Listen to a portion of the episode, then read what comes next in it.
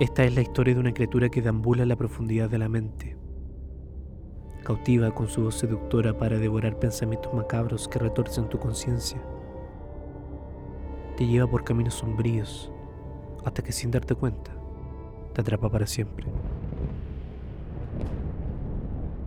El espantajo, escrito y narrado por R.C. Fabricio.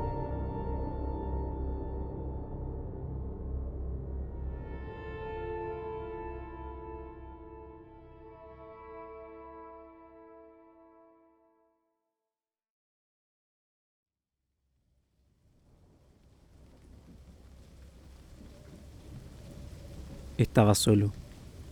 Se sumía en una tranquilidad extraña que la peculiaridad del bosque no hacía más que enmarcar los oscuros siniestros del sangriento ritual que por fin se esfumaba. Ahogaba con orgullo el dolor de sus extremidades que tomaban el protagonismo silencioso frente a las aterradoras imágenes que había presenciado. Sus dolores afligían con repentina ira, la espalda crujía como una roca, sus ojos palpitaban con ardor y la sangre que brotaba de las piernas era aprisionada por sus destartalados dedos en un intento repentino por detener la hemorragia. Cuando la palpitación de su cuerpo cesaba lo suficiente como para respirar con algo de calma, tomó atención al escenario que tenía al frente a través de su vista nublada. Angustiado por el miedo, no lograba comprender los hechos que habían acaecido en aquel olvidado rincón donde las tinieblas deambulaban. Un montículo deforme cubierto en barro y maleza yacía inerte en el fondo del claro, camuflado en la bruma polvorienta, frente a uno de los troncos más gruesos y astillados. Allí, la Calcu había expuesto un ritual tétrico que la poseyó sin control hasta desvanecerse. El fuego que iluminó la singular abertura entre los árboles había desaparecido, dejando atrás un rastro negruzco sobre la superficie del barro. Las cenizas se enmarcaban hacia el interior para rodear un cuerpo pestilente que había sido devorado por las llamas. La tela blanca había desaparecido, como gran parte de los ropajes que aún mantenía. Algunas zonas de su cabellera se habían derretido, dejando un rastro de piel tan roja que centellaba un brillo extraño en ese paraje gris, que a pesar de las curiosas circunstancias que los condujeron hacia aquel macabro encuentro, aún tras el ritual, encontraba remanentes físicos de la persona que alguna vez fue. Aquel recuerdo no hizo más que traer rencor y un odio acumulado por una vida que no trajo más que un deleite enfermizo hacia la tortura que al ver el escenario frente a sus ojos afloraba con excitación.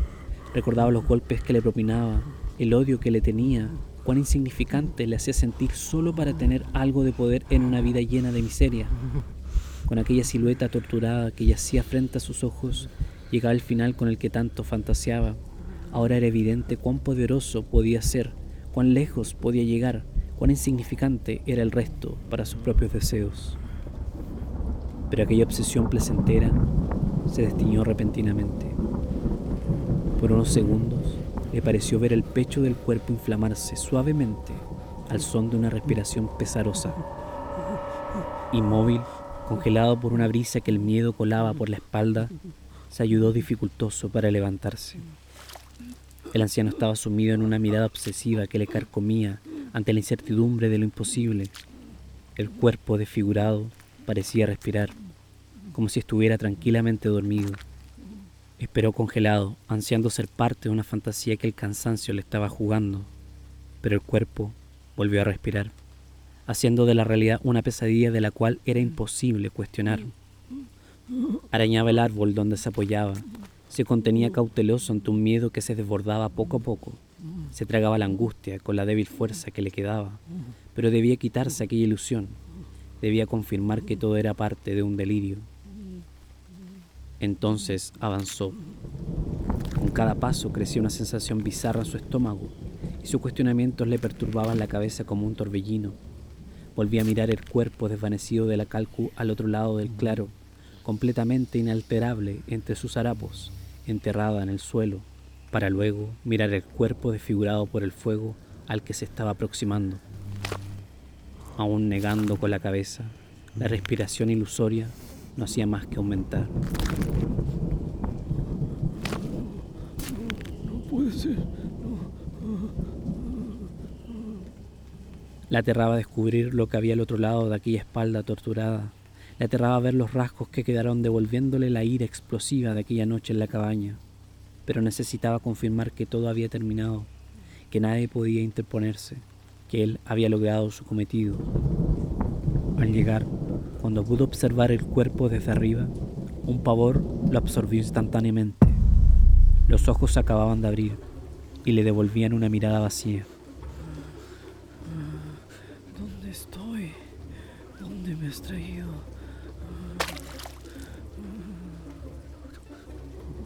Rastrillaba adormecida, como levantándose de una larga siesta. Lo observó obsesiva, intentando recordar con extrañeza. El anciano no podía responder. Aquella danza temblorosa que había secuestrado a la Calcu ahora se apoderaba de su propio cuerpo, pero no producto de un ritual macabro, sino del miedo que lo poseía. Sus dolores desaparecieron al instante, pero el pavor comenzaba a devorarlo. No recuerdo nada. Respiraba con dificultad, pero lo suficientemente real como para confirmar que aquello que parecía despertar de un largo sueño no era una pesadilla, sino una aterradora realidad. Estábamos. Estábamos en la casa cuando. Cuando.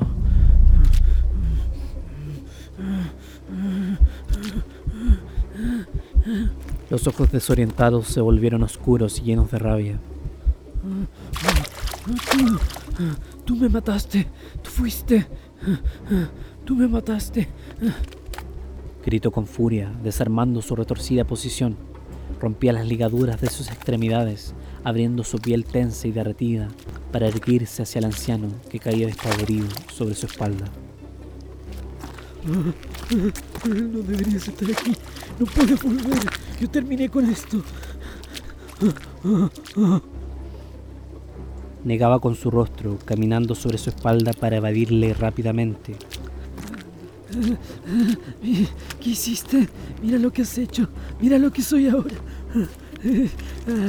Aún con las consecuencias del fuego, el semblante y el cuerpo que se acercaban tenían atisbos de la anciana, pero era un cuerpo rojizo, bordeado por una quemadura extrema, en zonas donde la piel se veía expuesta, en esquinas donde se había derretido, en zonas donde aún quedaba el gris putrefacto del cuerpo roído tras la muerte. Sin embargo, avanzaba frente a sus ojos como si nada de eso fuera importante. Tenía una extraña manera de caminar, cojeando y retorciendo su cuerpo destruido que comenzaba a liberarse de una especie de adormecimiento. Ahora eres tú quien debe. Ahora eres tú quien Decía la voz sarcástica de la mujer antes de explotar en una carcajada áspera y sangrienta. Lanzaba coterones de saliva rojiza por todos lados. La risa burlona vociferaba desde todas las direcciones y mientras se avivaba el tono de la mujer desaparecía y volvía a sonar la voz que alguna vez le susurró en la cabeza.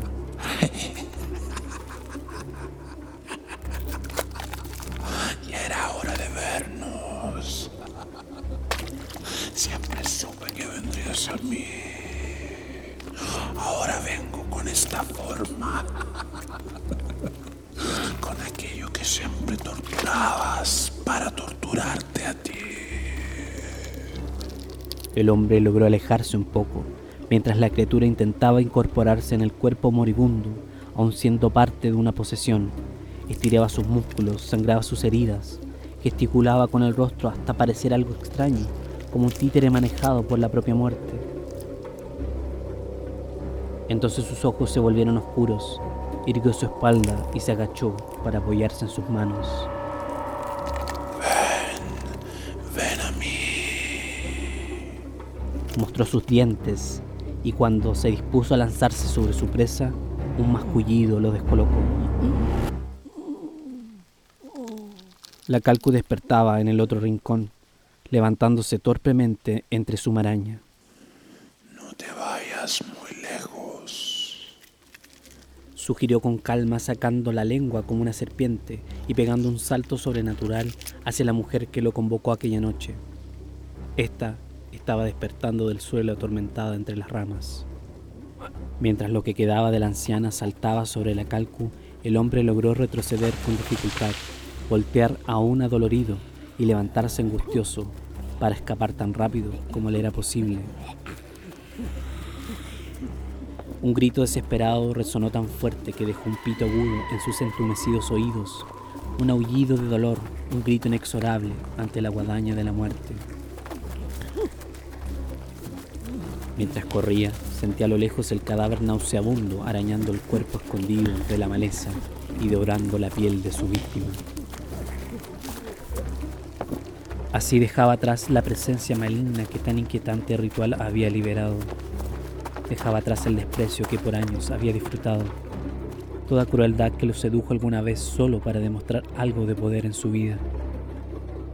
Allí aparecía el cobarde que siempre fue, la rata que arrancaba en la negrura, buscando escondite alguno que lo ocultara de la criatura que pronto lo encontraría.